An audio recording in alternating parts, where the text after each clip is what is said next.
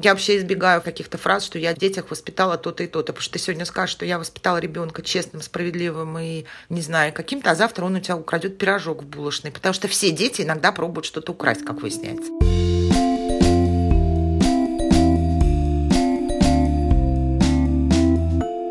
Всем привет! С вами самый честный подкаст о материнстве «Ты же мать» и мы его ведущие. Меня зовут Настя Хартулари, и мне сегодня исполняется 36 лет.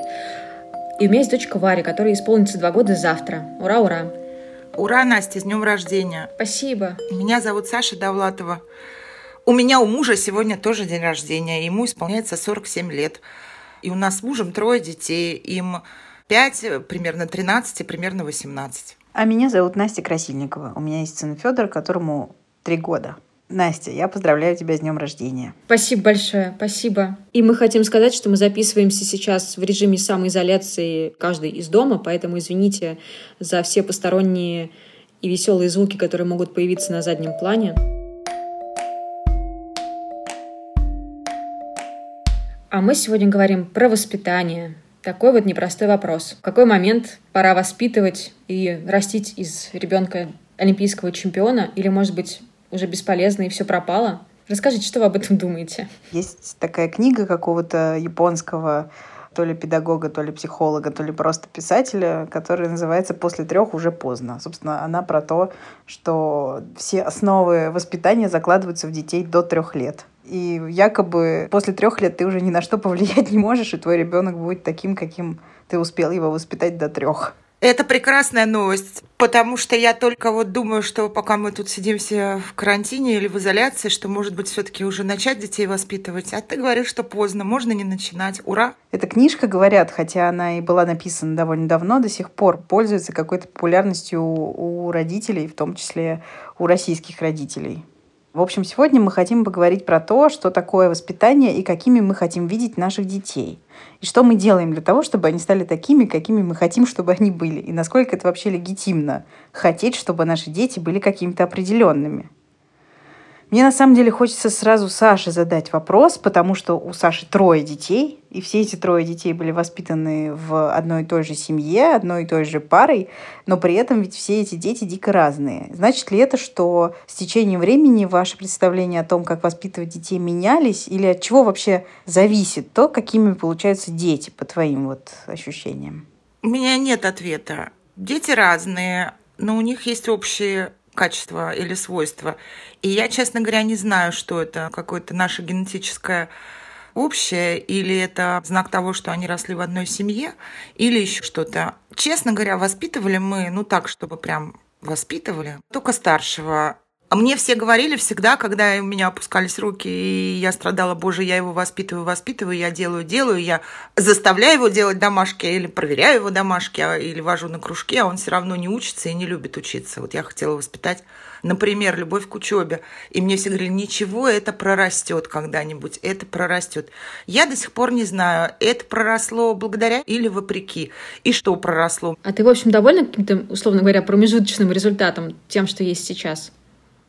Я не знаю. Мои ожидания и какие-то требования и представления, они просто трансформировались. То есть я сама изменилась. Не то, что дети воспитались, а я изменила свое, видимо, отношение к этому. Я вообще считаю, что они живы, более-менее здоровы, и это уже вот, ну, верх моей задачи. Я так устала себя, опять же, корить, что я как-то неправильно воспитывала или не воспитала, или дети у меня не такие, как я их воспитывала. У меня всегда в это выливается, что я не так сделала или почему дети такие не такие. Поэтому мне как-то уже вот все равно. Они вроде не глупые, они, опять же, более-менее здоровые, насколько возможно ну, в наше время всех обследованных людей. И, опять же, они живые, веселые, честные, наглые. Мне кажется, это уже хорошо. Сохранные в целом. Но мне слышится большая гордость в твоих словах. Да? Да, на самом деле, да. Но я зацеплюсь за самое начало твоей фразы, что все-таки у тебя были какие-то ожидания, требования, и, то есть какая-то фантазия о том, какими они должны быть, у тебя была. Ну, была, что люди все должны быть какие? Красивые, умные, добрые. Умные. Насчет красивых они мне и так кажутся красивыми в любом случае, это ж понятно. Умные, добрые, честные. Вопрос другой меня всегда мучил. Что делать, как правильно воспитывать? Вот вы читаете книжки по воспитанию, по педагогике?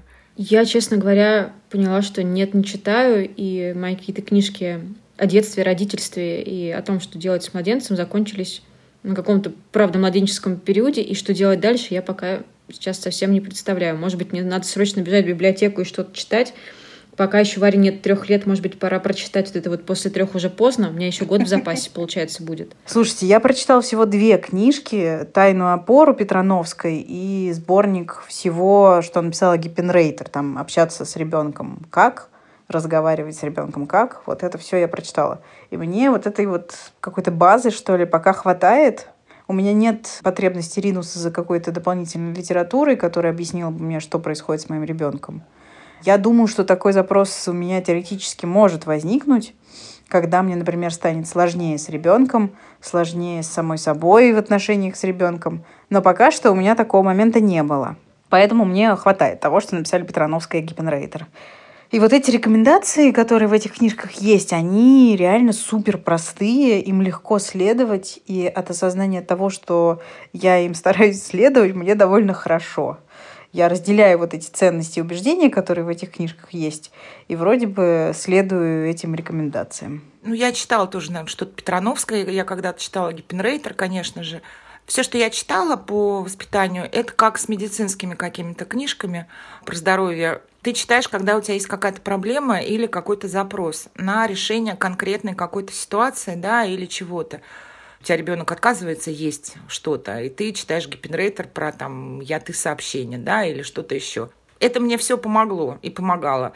Но не то, чтобы я что-то глобальное из этого вынесла. То есть не то, что эти книжки помогали бы мне лично решить какой-то вот запрос, как вообще воспитывать детей. Ну, что мы должны, что не должны, как вот вообще его воспитать, да. Одно дело там, как научить ребенка отстаивать свои интересы, если у него хотят забрать лопатку на площадке, а он не хочет ее давать, как сделать так, чтобы он не бил никого в ответ этой лопаткой, да, а учился как-то, ну, по-другому себя защищать. Это все такая вот какая-то текущая история, которая, ну, глобально, я не знаю, помогла она мне или нет. Мне кажется, дети как-то растут, как растут. Как семья живет, так они и растут. Каждая семья справляется по-своему. У каждой семьи свои идеальные представления о том, как должно быть и какими они должны вырасти. Но сама семья своим примером все равно показывает что-то другое.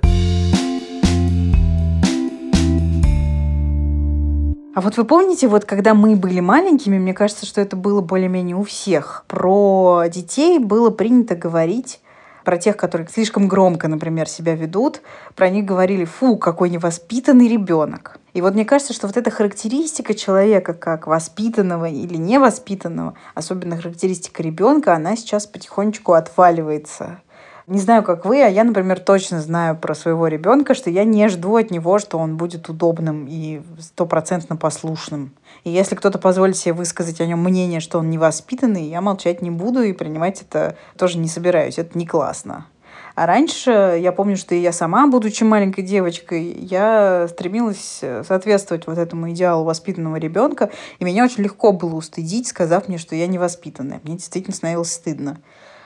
Это означало на самом деле, что я должна вести себя тихо, послушно и быть максимально удобной и не высовываться. И сейчас, мне кажется, такие требования у современных родителей к своим детям, наверное, скорее отсутствуют.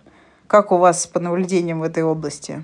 Я тоже помню и себя в детстве, и вот такие вот действительно оценки, что чем ты тише и чем ты удобнее, тем легче и проще заслужить в чем-то любовь и внимание взрослых. А сейчас, мне кажется, и родительство меняется, и вот это вот отношение и требования к детям. И вопросы действительно методов воспитания и чего вообще мы хотим от воспитания тоже меняется. А вот вы как-то обсуждаете это со своими мужьями? Типа, как мы будем воспитывать детей? О, нет. Я вчера спросила у Ярослава про то, что он думает про воспитание и вообще в какой момент пора уже начать воспитывать Варю. Он сказал, что странное вообще понятие. И если мы говорим об воспитании, то все начинается с рождения. То есть мы каким-то образом должны подавать Варе хороший пример. И Варя растет с нами и учится у нас. Вот и в этом, в общем-то, заключается все воспитание. И будем надеяться, что мы научим Варю чему-нибудь хорошему. А специально как-то растить из Вари олимпийского чемпиона благородную девицу или кого-то еще, наверное, это не наши методы. И мне кажется, в этом мы сходимся. Ну вот это интересно, ты про это так говоришь, как будто бы Варя всю жизнь будет жить в стеклянном колпаке, и вы будете ее всегда окружать теплом, заботой и хорошим примером. Но ведь на самом деле довольно скоро она станет членом общества, и на нее начнут влиять какие-то другие штуки. Она, возможно, возьмет что-то еще откуда-то еще. И тут вопрос опять скорее к Саше. Как меняются дети, когда ты перестаешь быть их единственным авторитетом и их единственным интересом? А, рано или поздно это должно меняться, когда они идут там в детский сад или школу, и у них потом начинается переходный возраст, ТикТок, кумиры в соцсетях. Вот как вот это все на них влияет? Ну, слушай, что такое личный пример? Что вот мы тут все такие честные, справедливые, никогда не врем. Понятно, что все люди врут, и что это важный социальный навык вообще, научиться врать нормально, да? И вообще дети, которые в каком-то возрасте не умеют врать, ну, они, значит, не прошли определенный этап развития. И понятно, что мы вот детям говорим, как надо быть, ну, вот честными, не надо от мамы ничего скрывать, не надо обманывать, я все равно, я же мама там, ну, вот это все. И вот вроде как мы тоже честные, при этом понятно же, что мы все врем. Ну, по каким-то вопросам. Ну, не договариваем, да, еще что-то. Не прям вот нарочно. Делаем вид, что мы хорошие, я не знаю, курим тайком, у кого что. И все равно же дети вырастают, когда они становятся подростки или старше. Они не то, что понимают, они это и раньше понимали, да, но они могут тебе это сказать. Ну, что ты вот мне всегда говорила, что вот так делать нельзя, а я-то знала, что ты сама так делаешь кто-то мне сказал из детей. Поэтому я, честно говоря, у меня вот одно такое правило, вымученное с годами, что в целом надо быть просто честными с детьми. Это не значит рассказывать им все, что-то, ну, вот про себя, про что угодно. У нас есть какие-то темы, которые, например, я просто отказываюсь обсуждать. Ну, вот мою личную жизнь до встречи с мужем. Миша часто любит спрашивать что-то. И я не вру ему. Я просто какие-то вещи говорю, что я не буду это обсуждать, все. Мне кажется, что вот это хороший пример честности. Хороший пример, ну что, принятие обстоятельств друг друга такими, как есть, да. Там во всех книжках написано, что ссориться рядом с детьми, перед детьми, но это ужасно, когда мама с папой ссорятся. Поэтому мы, может быть, какое-то время давно назад с мужем не ссорились при детях, ну, шептались, а потом уходили и ссорились. Когда нам это надоело, ну, или мы не смогли сдерживаться, и мы ссоримся при детях. Вот у моих детей реально было, когда там им было типа лет 7-13, я считаю, ну или 10 и 5, и я считаю, что, представляете, сколько лет мы продержались, какие мы крутые, когда дети испугались, что мы кричим друг на друга, и кто-то из них, я не помню кто, даже плакал, что там вы разведетесь. Миш, по-моему, у него было такое потрясение, что вы ссоритесь. И я, честно говоря, поняла, ну что за бред? Ну, люди все ссорятся, но это можно обсудить как-то. Ну, теперь, когда мы ссоримся, никто не боится, например, да, но мы ссоримся. Поэтому, правда, у меня никаких вот таких механизмов нету. Я сама не знаю. Про удобность, неудобность детей, ну вот Мишу я действительно старалась воспитывать по каким-то социальным нормам, которые я себе представляла, и чтобы он соответствовал, наша семья соответствовала социальным ожиданиям извне. Ну вот не шуметь. У меня все дети очень шумные, это правда, и, и не очень воспитанные. Причем Мишу очень воспитывали, в свою очередь. И сейчас, когда вот Миша с Машей меня упрекают, что Костик у нас, он так громко говорит, с ним что-то не так, почему ты его не воспитываешь? Вот мы такие не были. И совсем недавно мы нашли мой канал на Ютубе, где Маша маленькая, и даже Миша еще маленький. И Маша в ужасе на себя смотрит, она там уже старше Кости, мы высчитали год, и говорит, боже, это неужели я так орала? Неужели я была такая дикая? Пожалуйста, человек, которого воспитывали, человек, которого в этом плане не воспитывали. Результат одинаковый получается. Слушай, а было когда-то такое, что ты смотришь на ребенка и понимаешь, вот, вот это результат моего труда. Вот теперь я вижу, что то, что я ему заложила в голову, вот оно проросло, и теперь нет, вот он стал классным. Нет, нет, я вижу сейчас э, на больших детях как раз то, что, боже, я этому ничего, не, никакие не классные, какие они сильные, какие они честные как они умеют защищать свои личные границы, как это вообще, это они сами, вопреки мне. Понятно. Как Миша смешно шу, какое у него чувство юмора, но это вот папина чувство юмора. Я не знаю, это не про воспитание, вот, да, те качества, которые я вижу, Например, я очень Мишу воспитывала, пыталась в нем воспитать любовь к учебе, любовь к познанию, любовь, ну, в, в разных смыслах, да, любовь вот к какому-то такому процессу. Ну и фигли нет ее. При этом он довольно интеллектуальный. Но того, что я пыталась воспитать, нету в принципе. Я никогда, например, не парилась, когда он стал уже ну, старшим братом, мальчиком. Я, конечно, говорила какие-то фразы, ну ты же мальчик, там девочка бежать нельзя, это младшая сестра. Ну, вот эти стереотипные все высказывания про то, что мальчик должен, например, да. Причем Маша я уже никак не воспитывала отдельно, что ты же девочка, ты вот девочке должна быть там милой, слабой. Нет, это уже нет. А Мишу, конечно, полностью. Это давно было. При этом я никогда не учила его, что там надо уступать место, надо помогать людям. Но не то, что не учила, это не, на этом не было никакого акцента. Миша человек, который всегда всем уступит, не знаю, поддержит двери, наденет пальто, поздоровается. Ну, вот то, что вежливость, да, какая-то такая, причем и забота. Не было вот этого воспитания нарочно ничего такого, но при этом он очень, причем к посторонним, к семье это не относится, надо сказать. Вся его воспитанность такая, она очень внешняя.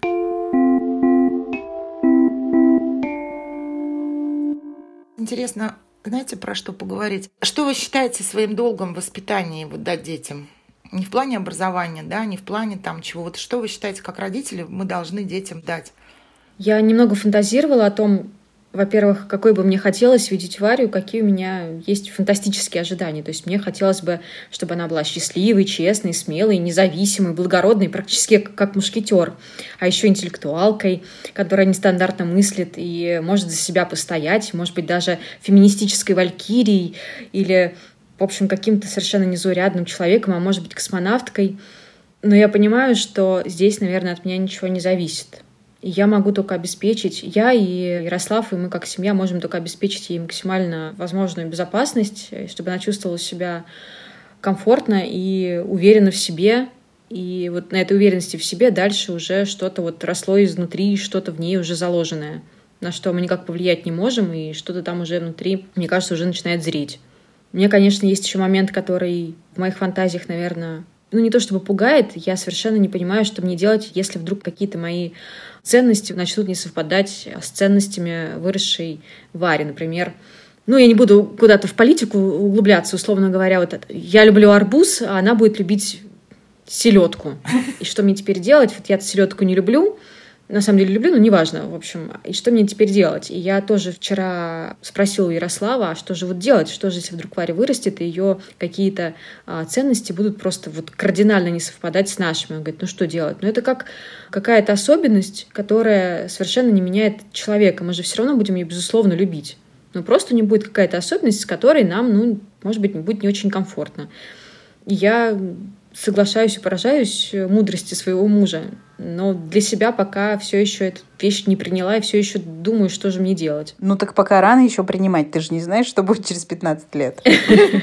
Не знаю, вдруг надо заранее готовиться. После того, как Миша топила за некие политические силы, которые мне глубоко чужды, я как-то вообще расслабилась. Ну, то есть, ради бога, у всех могут быть свои ценности, у всех могут быть свои какие-то, как ты говоришь, особенности. У нас тоже масса неприятных для детей особенностей, наверное. И мне кажется, никто так не зависит от чьих-то особенностей, как дети от родителей, а не наоборот. Раньше я считала, что главное дорасти детей до 18 лет, довести их живыми, по возможности, опять же, здоровыми психически и физически, самостоятельными. Вот сейчас я много про это думаю как раз в условиях пандемии и всего остального. Растить их так, чтобы они меньше от меня зависели я не имею в виду, конечно, там какие-то материальные, формальные вещи, да, я имею в виду, что вот если меня не будет рядом, или я вообще умру на аппарате ИВЛ, понятно, что они поплачут, но чтобы они могли пойти дальше. То есть, чтобы они меньше зависели от моего мнения, чтобы они могли, ну, вообще жить сами. Неважно уже, кем они будут работать, хоть курьером, хоть академиком. Уже академиков у нас не будет, это понятно. Но на Костика еще есть небольшая надежда. Кем угодно, но чтобы они могли сами себя содержать, чтобы они могли сами зарабатывать себе на жизнь, да, чтобы они, ну, в плане Маши, чтобы она, опять же, росла как девочка, которая рассчитывала тоже на себя в первую очередь. Ну, чтобы они были максимально независимы от меня с какого-то возраста чтобы они могли бы жить дальше и хотя бы сами покупать себе еду, сами работать, сами выбирать себе партнеров без оглядки на мамочку. А как ты это отрабатываешь? Как ты над этим работаешь? Даже не знаю, как правильно спросить. Ну, я никак не работаю. Предоставляем больше своего пространства. Не лезу, лезу к ним меньше. Стараюсь не париться. Заставляю немножко учиться. Поощряю желание заработать, кстати. Допустим, Миша у нас, он всегда очень любил деньги. Вот он их вообще как-то, он даже маленьким, но ему было пять лет, он сказал, мама, папа, мы продали квартиру, и мою комнату продали, а где деньги? Я говорю, ну мы же купили новую квартиру, больше, и мы еще должны денег. И он говорит, вы не поняли, а где деньги за мою комнату? И потом я помню, он как-то сидел, что-то думал, думал, и сказал, больше всего на свете я люблю деньги. Это ему было 4 года бумажные деньги и монеты, любые деньги. То есть Миш всегда, вот он их считал очень хорошо, деньги. Он не считал конфеты, он не мог считать примеры просто так, но он считал, прекрасно переводил любые валюты. И там с какого-то возраста он, ну, вот был очень нацелен, да, можно я вынесу мусор за деньги? У нас у всех есть обязанности по дому, и твоя обязанность выносить мусор, почему я должна тебе платить? Но вот сейчас я думаю, смотрю, что он там то курьером где-то работает, то еще что-то. И это давно, это там с девятого класса, да, он просил меня написать там в Фейсбуке, что я кому-нибудь сделаю уборку, куплю продуктов какой-нибудь старушке недорого. И я говорила, как это, старушкам надо помогать бесплатно какой-то момент я стала искать в этом позитив, потому что меня это расстраивало почему-то. Я считала, он корыстолюбивый, он любит деньги, это же плохо, это же неправильно. Вот, и теперь я вот вижу, что, ну, это на самом деле, вот, да, он так старается как бы где-то что-то заработать, в общем-то, на себя. И, возможно, если, опять же, меня не будет рядом, вообще нас не будет, или мы сейчас прекратим получать зарплату, то Миша сможет хотя бы себя содержать сам благодаря своей вот этой любви к деньгам. Наверное, здесь надо детей поддерживать. Собственно, мораль моя такая в каких-то их, да, интересах.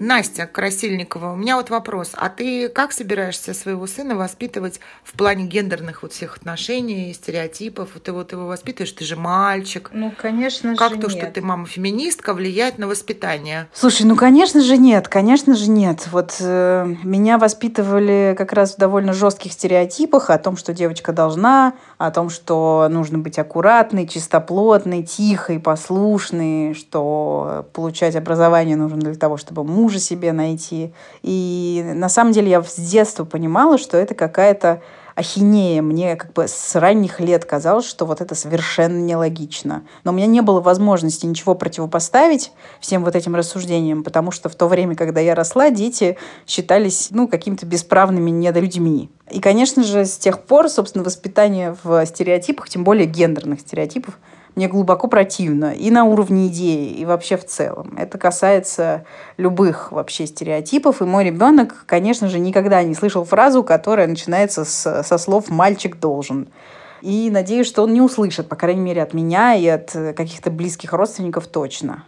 Вот. А если, опять же, он услышит ее не от меня, а от каких-то внешних людей, то я надеюсь, что наше с ним взаимодействие поможет ему как-то противостоять этому напору и не очароваться вот этой мыслью, что человек по признаку пола должен соответствовать каким-то определенным качествам. А вообще, когда я думаю про то, каким я хочу, чтобы вырос мой сын, я прихожу к двум характеристикам, довольно размытым. Но поскольку я об этом отдельно думала, я про это скажу. Мне хочется, чтобы он был любознательным, потому что мне кажется, что любознательность — это какое-то такое качество, которое делает жизнь в целом интересной. Это может включать в себя все, что угодно. Любовь к чтению, любовь к новому, интерес к людям, к природе, к архитектуре, к животным, к чему угодно. Я помню, что в моем детстве моя любознательность была чем-то, что меня э, поддерживала в трудные времена, и вот эта вот моя способность чем-то увлечься, это то, что позволяло мне совершить какой-то акт внутренней миграции, а мне это было очень нужно в какие-то моменты в моем детстве. И вообще мне кажется, что любознательность — это какое-то качество, которое помогает э, человеку полноценную жизнь прожить. И второе качество — это что-то вроде эмпатии, в том смысле, что э, Наверное, я буду очень расстраиваться, если мой ребенок вырастет и, например, начнет мучить животных. Или вообще кому-то сознательно захочет наносить вред. Вот мне этого, пожалуй, не хотелось бы. И тут я, конечно, постараюсь сделать все, что от меня зависит, чтобы вот таких порывов у него не возникало. А эмпатия в этом смысле это не только способность понимать чьи-то чужие чувства и пробовать встать на чью-то еще позицию, но и способность э, сопереживать и какие-то вот э, такие вещи мне хочется в идеале развить в своем ребенке. А все остальное, я думаю, разовьется само или не разовьется само. Но опять же, мне кажется, что мое влияние на моего ребенка и на то, каким он вырастет, на самом деле ограничено. Я могу попробовать как-то на это влиять, но гарантировать, что он вырастет каким-то определенным человеком, я не могу. Да, еще мне хочется, чтобы он был физически и психически здоров. Я про обижать животных вспомнила Это было прошлом году, мы гуляли в парке. Было много голубей, и они, ну, что-то жевали, то ли хлеб, да, или проса их кто-то покормил. Костик их увидел, побежал к ним и стал их разгонять, ну, вот бегать за голубями. И я такая, Костик, ну птички же кушают, ну нельзя, ну жалко птичек. А ему хотелось бегать, он их гоняет, они возвращаются, и я пытаюсь что-то сказать. И Миша мне говорит, мам, ну ты что, отстань от него, так все дети делают. Я говорю, ну это неправильно, ну птички пришли поесть. И Маша еще с нами была, они оба на меня так смотрят, говорят, ну это прям круто, гонять голубей. Миша мне процитировал даже какие-то стихотворения из великой русской литературы и вспомнил произведение. Я говорю, ну надо же воспитывать в Косте эмпатию, что птичек жалко. И я прям даже растерялась, потому что, ну вот так, если задуматься в уме, ну, скажем честно, мне плевать на голубей. Более того, когда голубей много рядом, я боюсь только одного, что мы сейчас от них заразимся заразимся тем, что они разносят, да, птицы. Ну, что это небезопасно. Не то, чтобы я хотела убивать птичек, и я их ненавидела, но не испытываю к ним никакой симпатии особой. Ну, вот я так, кстати, у меня нет ответа. То есть надо было говорить Косте. Но я же не могу, как мать, кричать, давай, давай, гоняй их дальше. Это неправильно. А птички же обедают. Саш, ну они же птички, у них нет перерыва на обед. Они как бы, не то чтобы он у них с 13 до 14, а потом они должны вернуться на службу. Ну, то есть, как бы, они поедят еще. Я Федьке разрешаю гонять голубей, и более того, он так радуется, что я всегда, в общем, только за. Наверное, все дети так хотят делать и делают. И, наверное, я так считаю, что задача матери объяснять им, что ну, птички живые, их не надо прогонять. Но я вспомнила ужасную историю про себя в детстве, чудовищную. Я даже до сих пор не верю, что это была я, потому что я, ну, во-первых, я боюсь зверей, насекомых, я боюсь всей, всей живности, я даже бабочек боюсь, честно говоря. Ну, то есть я боюсь всего. Ну, это мне было в начальной школе, то есть довольно взрослая, 7 лет, 8. Я жила лето в деревне в Псковской области у бабушкиной двоюродной сестры, и у нее тоже был внук чуть постарше. Мы с ним там целыми днями где-то попадали, и я помню, что мы брали в руки лягушек или жаб. Мы нашли какое-то место, там был какая-то болотце или что-то. Я даже не могу себе представить, что я беру в руки вообще лягушку, честно говоря. И у нас был какой-то эксперимент, мы отрывали лягушкам лапки и смотрели на них. Ну, это чудовищно, да, жестоко, и, естественно, мы не рассказывали родителям, и как-то не очень мы переживали. Какой-то у нас был вот опыт такой вот. И я вообще не парилась из-за этого тогда. Сейчас, мне кажется, и чудовищным, и помимо того, чтобы взять лягушку в руки, вообще оторвать животному лапу и смотреть на него. Ну, то есть, вот если мне бы такое рассказали про моего ребенка сейчас, я ужасно бы переживала, мы бы уже на следующий день шли к психологу, потому что у него нет эмпатии, да, он жестокий, он там еще что-то, еще что-то, еще что-то. Но вот я же про себя знаю, что я не такая. Ну, я не выросла убийцей, да, я никого не мучаю специально, я надеюсь. Просто я никогда не попалась с этим и никому не рассказывала, и никто из этого из моих родителей не переживал, что я вырасту маньяком и убийцей. Мне кажется, мы сейчас узнали шокирующую правду об Александре. Ну, примерно, да. Я сама недавно это вспомнила, кстати. Это даже не, меня не травмировало всю мою жизнь. Я к тому, что мы как родители очень часто за какие-то вещи переживаем, что мы что-то сделали не так, или наши дети вот какие-то неэмпатичные, жестокие, там еще какие-то бесчувственные бесчувственны. Ну, я не знаю, какие у всех переживания. И мы решаем так по каким-то их поступкам или словам. Но это не свидетельствует об этом, да, в итоге. То есть, если мы думаем, что там ребенок злой и бьет детей лопаткой, всегда есть такой мальчик на площадке, который всех обижает. Я все время думаю, каково его маме. То есть мне жалко не мальчика даже, и не того, кого он обижает. Мне обычно жалко его маму всегда. Ну, или того, кто с ним гуляет в этот момент. Но это совершенно не значит, что он вырастет каким-то вот э, жестоким чудовищем, тем человеком, который будет всех обижать, там еще что-то, еще что-то. Может быть, он будет самый мягкий, самый добрый человек на свете. Да, я тоже не знаю, как это все это измерить. Где правда? Где тревожный звоночек, а где нет? Где норма, а где нет? Да. У нас была история с Мишей очень давно, когда спустя какое-то время выяснилось, что он с папиной карты, с банковской оплачивал какие-то странные вещи для игры в Xbox, в приставке. Виртуальные там форму для игроков, еще что-то.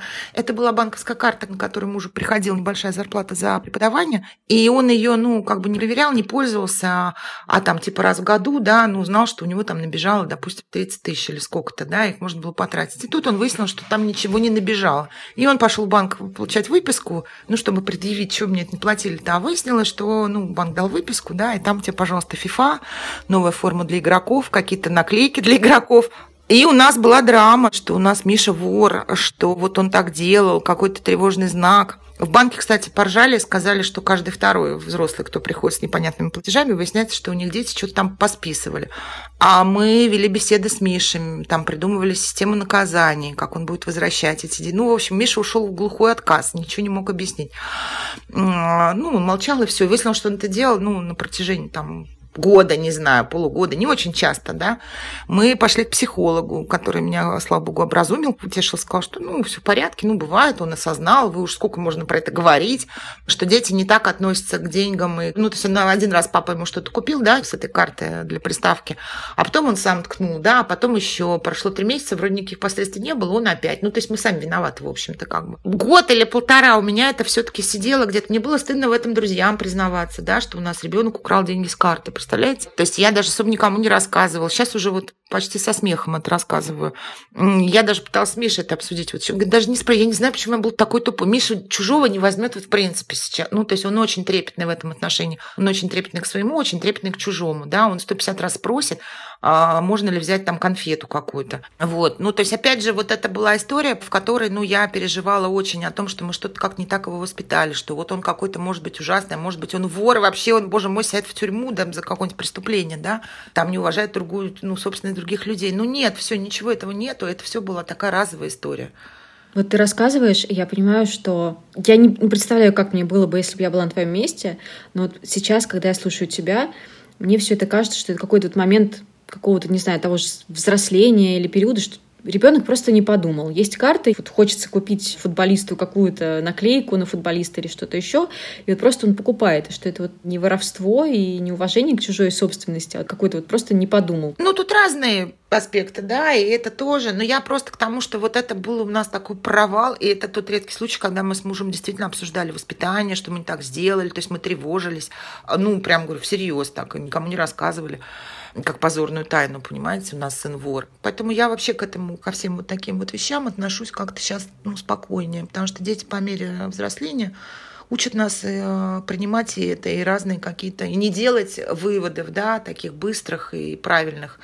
Я вообще избегаю каких-то фраз, что я в детях воспитала то-то и то-то. Потому что ты сегодня скажешь, что я воспитала ребенка честным, справедливым и, не знаю, каким-то, а завтра он у тебя украдет пирожок в булочной. Потому что все дети иногда пробуют что-то украсть, как выясняется. Наспор. Ну, я условно говоря, да, или еще что-то. То есть как только ты хвастанешь, вот какой у нас интеллектуал, он тут же, не знаю, будет неаттестованным за ЕГЭ? Да, вот это на самом деле большой вопрос э, в том, насколько от нас зависит, какими именно вырастают наши дети. Когда говоришь условно, я вырастила его честным, справедливым и интеллектуалом, ну тут может быть много вопросов. Может быть, он сам такой вырос, или на это повлияли его, не знаю, друзья и одноклассники. То есть непонятно, как измерить вклад родителей, вклад общества, вклад книг, которые наши дети читают и, и так далее. То есть все это на самом деле довольно туманно, непонятно, какой линейкой это измерять. У Винникота есть такое понятие, мое любимое, достаточно хорошая мать. Вот я все время как молитву себе повторяю, ну, то есть и детям уже я это тоже говорю. Мы воспитываем как можем, мы все равно через себя не можем перепрыгнуть. То есть мы не можем переделать себя, да, мы можем как угодно, но все равно у нас самих есть вредные привычки – можно их скрывать, можно не скрывать, все равно они всплывут, правильно? А мы можем уговаривать, объяснять, демонстрировать, заниматься спортом, чтобы ребенок был спортивный, да? Не чемпион просто, чтобы он любил спорт. А он будет его ненавидеть, mm-hmm. потому что вся семья его занималась спортом, правильно? Ну, то есть может быть так. Или наоборот, действительно будет любить спорт и расти со спортом рядом, потому что с детства ну, вся семья этим занималась. Непонятно, это пойдет туда или вообще в полный отказ. Ну, в общем, правда, делаем большой вывод. Получается, что здесь вообще все непредсказуемо и непонятно. И потеряно ли все? Если уже исполнилось три года, тоже ответа нет. Все потеряно, все плохо. Я тут почему-то вспомнила историю про маму Колумбайнера. Помните такую? Нет. Это в 99-м, кажется, году в, в школе Колумбайн в американском штате Колорадо. Подросток, мальчик, вместе с другом застрелил 13 человек а потом покончил с собой. И его мама написала книгу про то, как она живет вот с этой вот ношей и как можно было условно воспитать такого человека. И насколько я понимаю, она вот сталкивалась с огромным давлением со стороны общества, со стороны каких-то внешних э, людей. Все обвиняли ее в том, что ее сын вырос вот таким вот негодяем, который оказался способен на такое страшное преступление. И в этой книге, насколько я понимаю, она пытается там как-то осмыслить его психическое здоровье или нездоровье, и свою травму вот этого человека, который якобы теперь всю жизнь виноват перед обществом и отвечает за этот чудовищный поступок своего ребенка.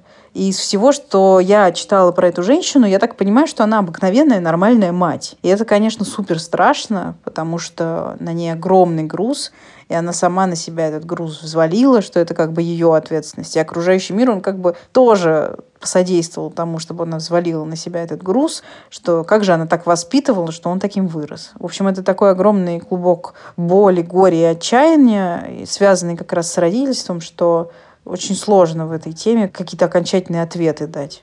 Но вот тут всегда же получается так, что если а, человек получился какой-то очень удачный, угу. и если он еще довольно молодой, чтобы маму сюда можно было родителей приплести, все говорят, вау, какого сына вы, какую дочь вы воспитали, вау, да, какие молодцы родители, он открыл вакцину там от чего-то. Да, да, удачными людьми мы считаем только тех, кто открыл вакцину.